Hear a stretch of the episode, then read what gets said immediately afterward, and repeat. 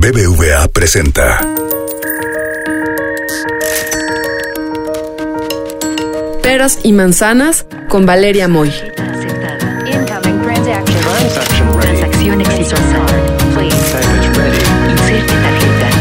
El podcast donde la economía cuenta.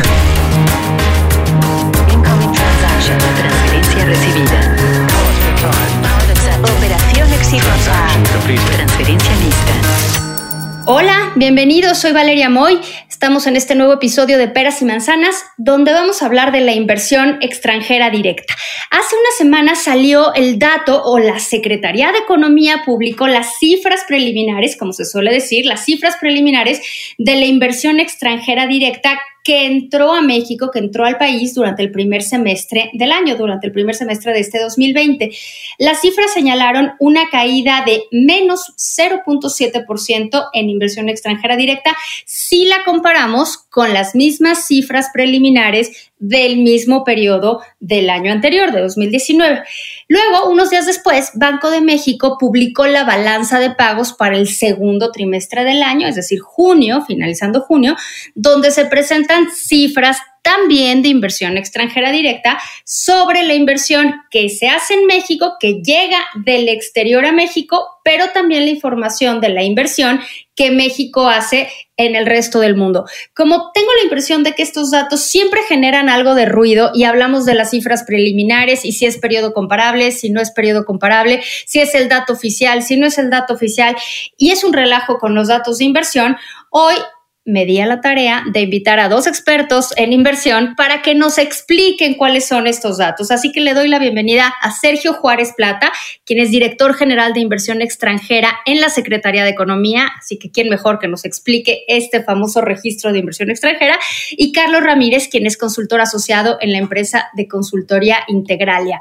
Antes de empezar con las preguntas, quisiera poner en el radar ¿Qué es la inversión extranjera directa? La inversión extranjera directa es, son aquellos recursos que entran o salen del país para convertirse en actividad productiva. Es decir, son recursos que se acaban traduciendo quizás en una fábrica o en una empresa. Como le decía a mis alumnos en algún momento, se traducen en ladrillos, en vigas, en algo físico y tangible en una empresa que al final del día generará crecimiento económico donde se ponga la inversión. Al tener economías abiertas, hay recursos que entran al país y hay recursos también que los mexicanos deciden invertir en otros países. Y en ese sentido, tenemos, tenemos registros o tenemos eh, datos de estas inversiones. Por un lado, voy a presentar el dato que se publicó recientemente por parte de la Secretaría de Economía. La Secretaría de Economía anunció que durante el primer semestre de 2020 entraron al país 17 billones 969 mil millones de dólares, de acuerdo con cifras preliminares. A ver, primera pregunta, Sergio. ¿Cuál es este dato? ¿Por qué hablamos de cifras preliminares? ¿Por qué lo saca la Secretaría de Economía?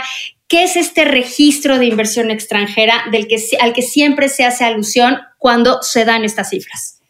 Bueno, buenas tardes. Antes que nada, eh, Valeria, este, primero quisiera hacerte una, una, corrección. El dato que se Sí, el dato está mal, lo sé, lo leí mal, perdón. 17.969 millones de dólares. Y es muy importante porque Perfecto, es un dato. Te lo agradezco este, enormemente. Eh, sí. Y bueno, platicarte de dónde sale esto. Eh, digamos que la principal fuente de información para obtener las estadísticas sobre inversión extranjera directa en México es el Registro Nacional de Inversiones Extranjeras, que está a cargo de la Secretaría de Economía.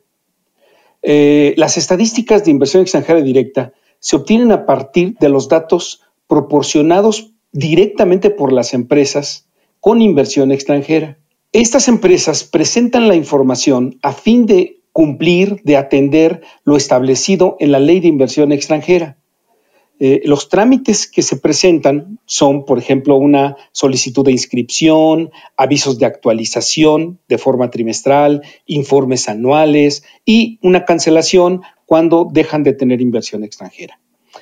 El trámite mediante el cual se reporta la mayor parte de los montos es el aviso de actualización trimestral que se presenta durante los primeros 10 días hábiles siguientes al fin de cada trimestre. Con los trámites recibidos se obtienen los flujos de inversión extranjera involucrados en cada movimiento, atendiendo a las recomendaciones del Fondo Monetario Internacional y de la Organización para la Cooperación y el Desarrollo Económicos. Es muy importante eh, aclarar que eh, la cifra se obtiene de manera conjunta con el Banco de México y que ellos retoman el dato que, elaboramos de manera conjunta y lo eh, publican también en la balanza de pagos. Ahora bien, algunos avisos de actualización trimestral y en general eh, trámites ante el registro, como inscripciones o cancelaciones, se presentan de manera extemporánea y en algunas ocasiones se reportan varios trimestres o incluso años después de su fecha de materialización. Lo que hacemos eh, en la Secretaría de Economía es incorporar los datos al periodo que les corresponden en el pasado.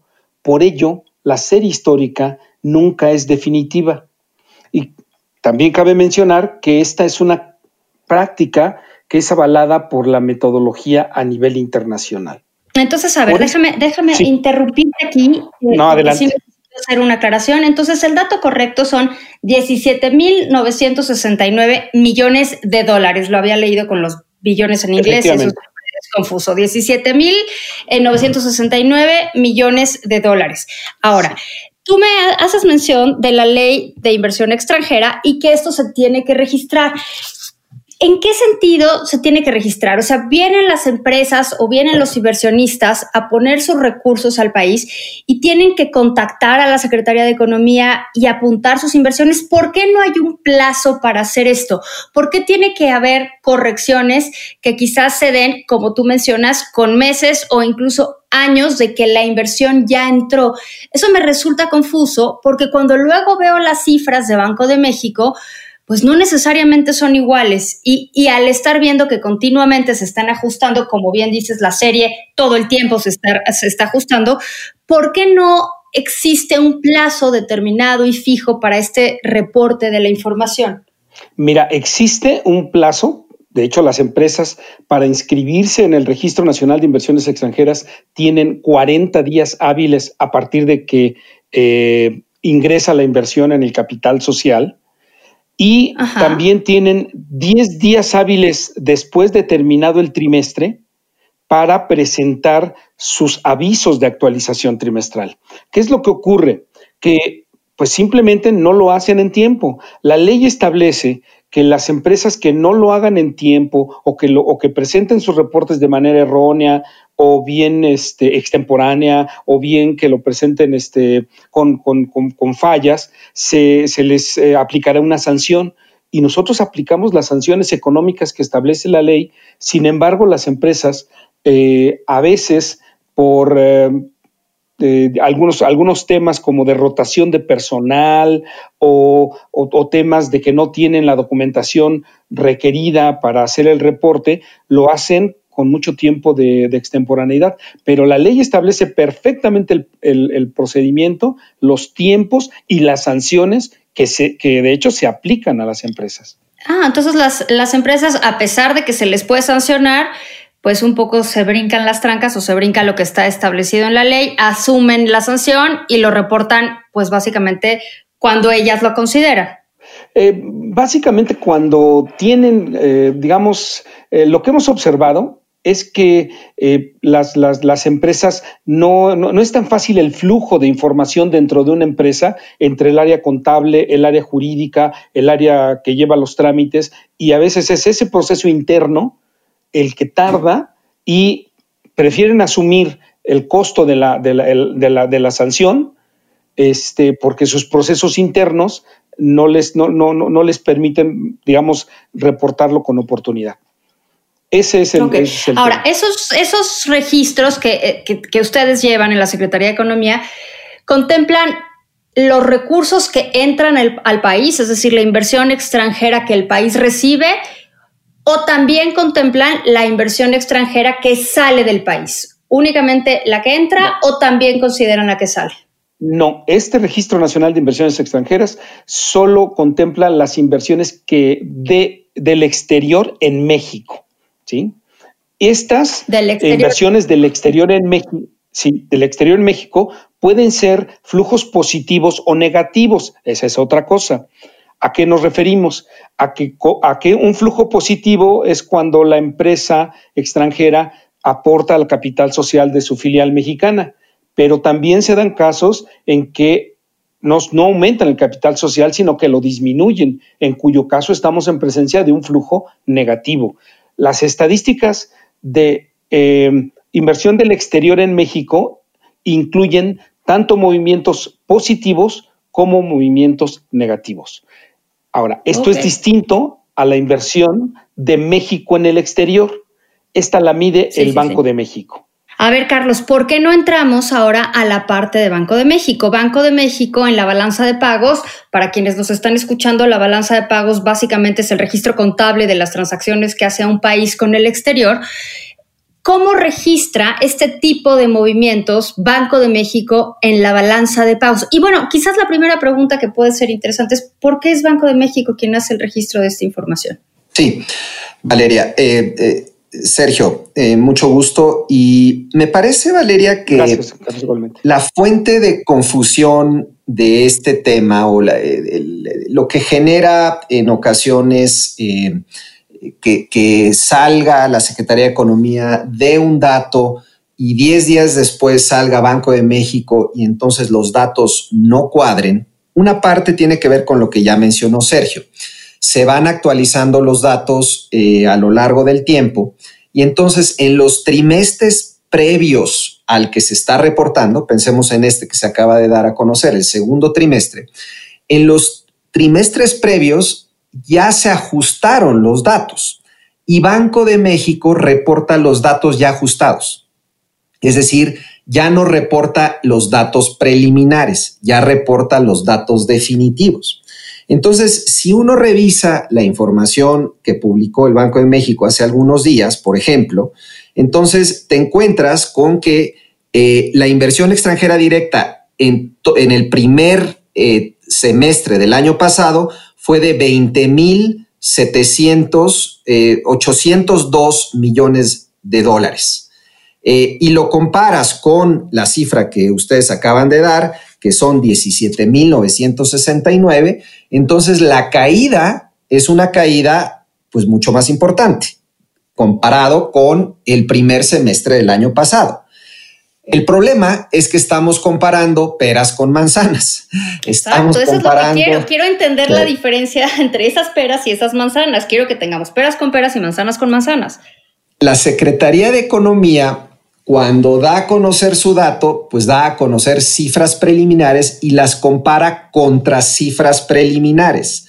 Banco de México, cuando sale a reportar el trimestre en consideración, ya ajustó los trimestres previos y ya no son cifras, vamos a llamar preliminares, sino que ya traen los ajustes que, eh, que ya, eh, que bien menciona Sergio, se van dando a lo largo del tiempo. Esa es, la, esa es una fuente de confusión. Entonces, eh, en realidad me parece que eh, el, foco podría, el foco de, confusión podría tal vez solucionarse pues eh, a través de una coordinación, en fin, entre el Banco de México y la Secretaría de Economía para que una de dos, o ambos reportan cifras preliminares o Banco de México hace un disclaimer de que las cifras previos al, trimestre que está reportando son cifras definitivas. Esa es una parte. Ahora, la otra fuente de confusión, me parece, es lo que acaba de mencionar Sergio, pero que no se, no ha quedado del todo claro.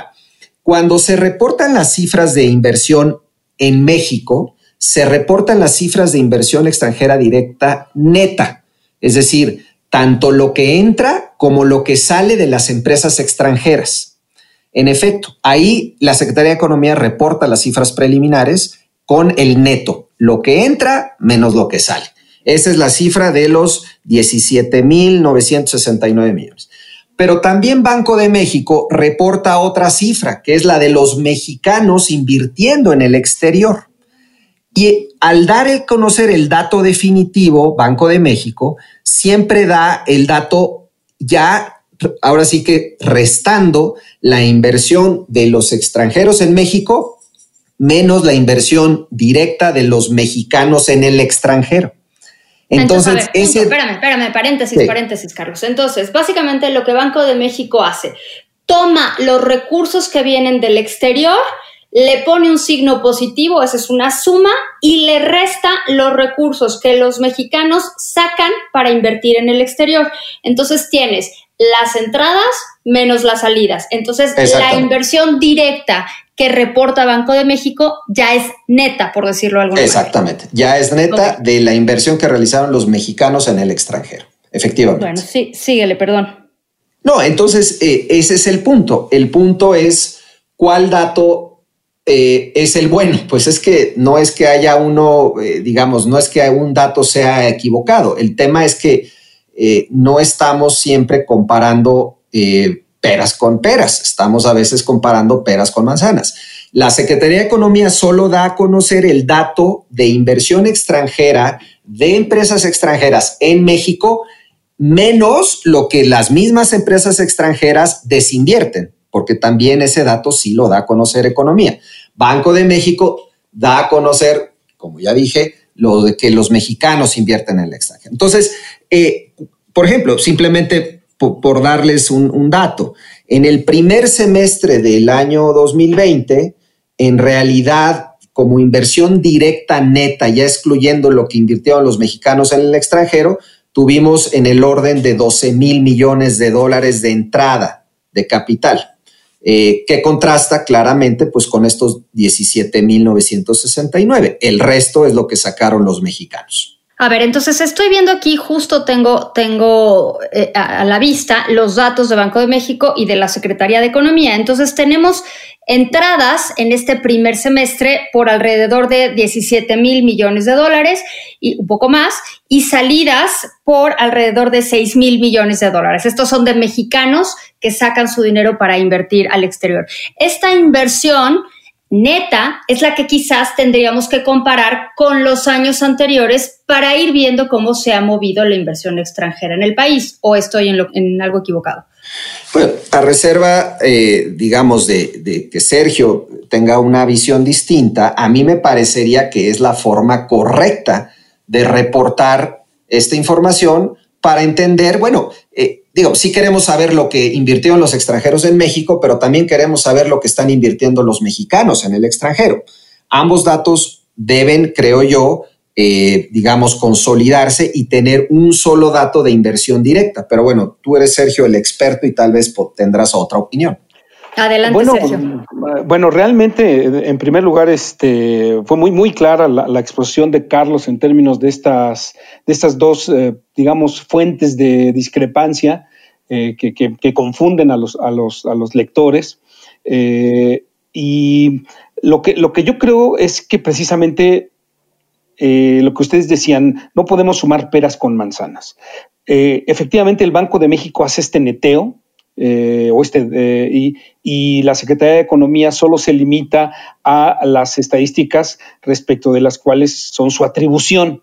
¿sí? No, no, no, no, pretendemos en la Secretaría de Economía que, este, que sustituir. Este sustituir ningún dato, sino que eh, digamos, cada uno, digamos, mientras que tal vez las estadísticas que emite la Secretaría de Economía son, son este, manzanas, pues ciertamente lo, este neteo que hace Banco de México, pues sí son peras, no se comparan. Y lo importante es tener esta claridad de que las, las, de la Secretaría de Economía son un concepto y las del Banco de México son un concepto más amplio, por decirlo así, ¿sí? que incluye tanto eh, este neteo de, las, de, la inversión extranjera directa, desde luego.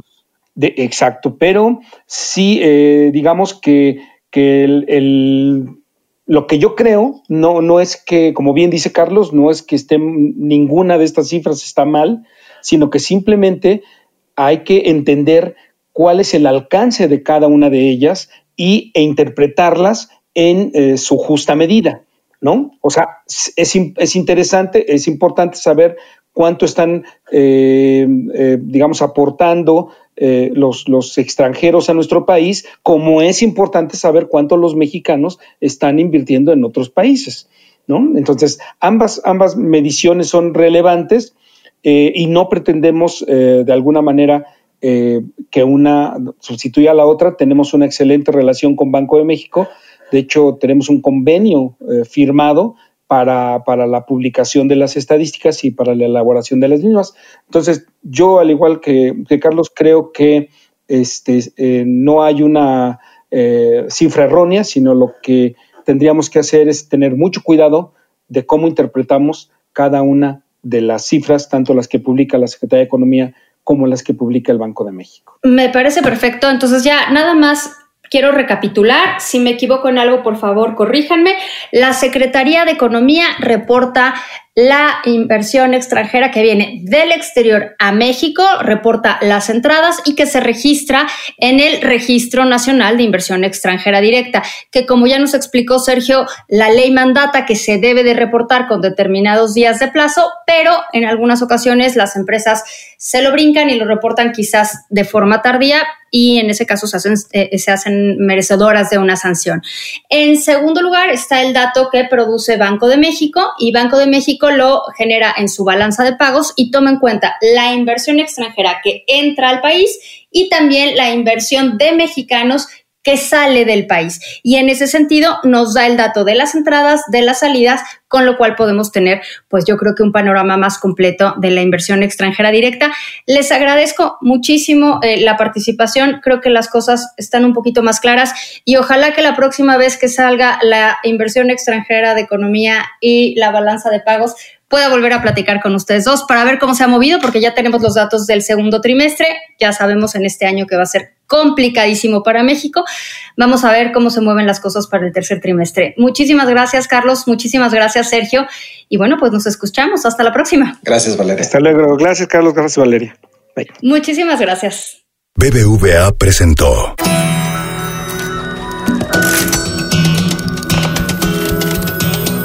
Peras y manzanas con Valeria Moy. Dirección y conducción del programa Valeria Moy. Producción, diseño sonoro y mezcla BHD Estudios Ciudad de México. Peras y manzanas pueden encontrarlo en Google Play, iTunes, nuestra aplicación Así como suena, en la página así como suena.mx y en Spotify.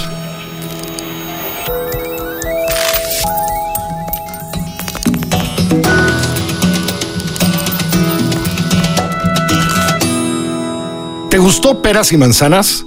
Escucha todos nuestros demás podcasts. Puedes escuchar las historias que hacemos en Así como suena. Puedes reírte con Gis y Trino en La Chora Interminable. Búscanos en así como suena.mx, en Spotify, en iTunes y en Google Podcast.